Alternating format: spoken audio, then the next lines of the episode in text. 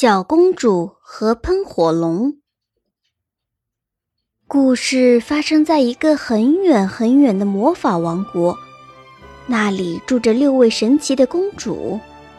大公主卡利佩俄喜欢一切可以使她变美的东西，她每次出现都画着精致的妆容，穿着漂亮的衣服、可爱的鞋子，还戴着闪闪发光的手镯和戒指。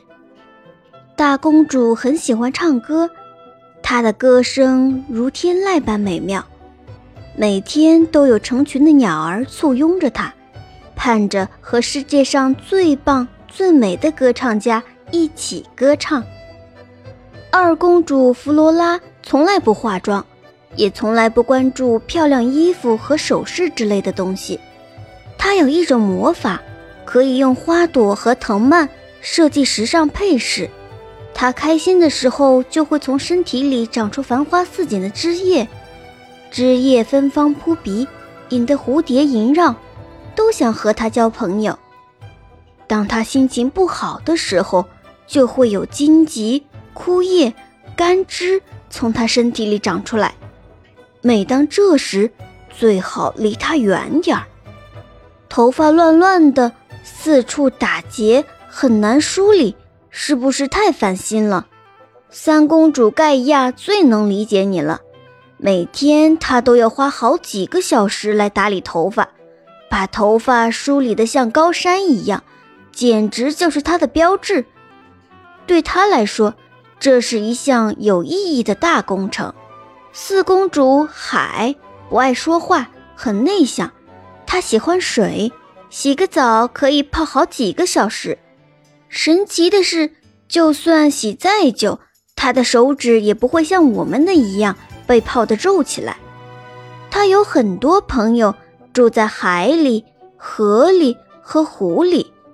他形影不离的朋友是一条红色的小鱼，叫洛神花。洛神花离不开水，于是海公主就把它放在一只精美的白瓷杯里。五公主若依可让人羡慕了。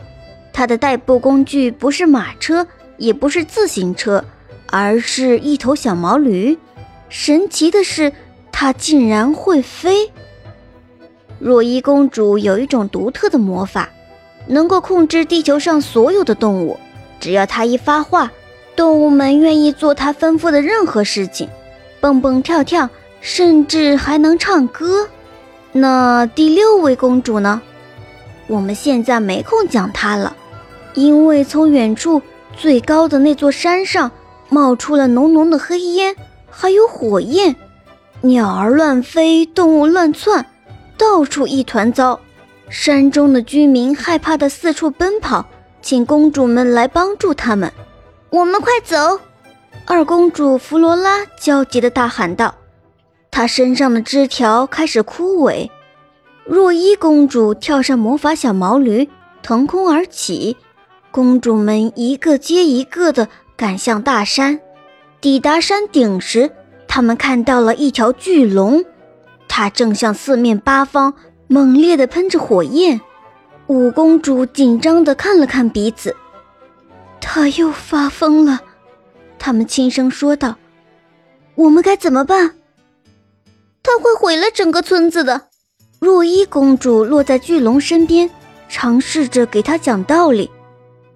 巨龙啊，亲爱的巨龙，安静下来吧，别再伤害无辜的人了。巨龙愤怒的大叫：“我也不想，可我控制不住。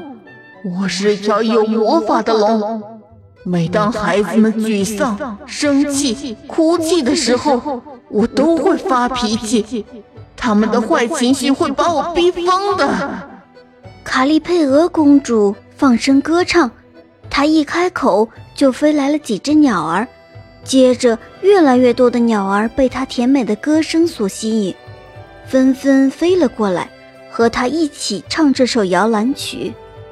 巨龙在优美的歌声中慢慢睡去，它的身体渐渐放松，开始从半空中坠落。弗洛拉公主向前一步，手臂上。长出柔软的嫩草和花朵，我来抱着你。”巨龙轻轻地落在弗洛拉公主温柔的枝叶怀抱中，越来越小，越来越平静。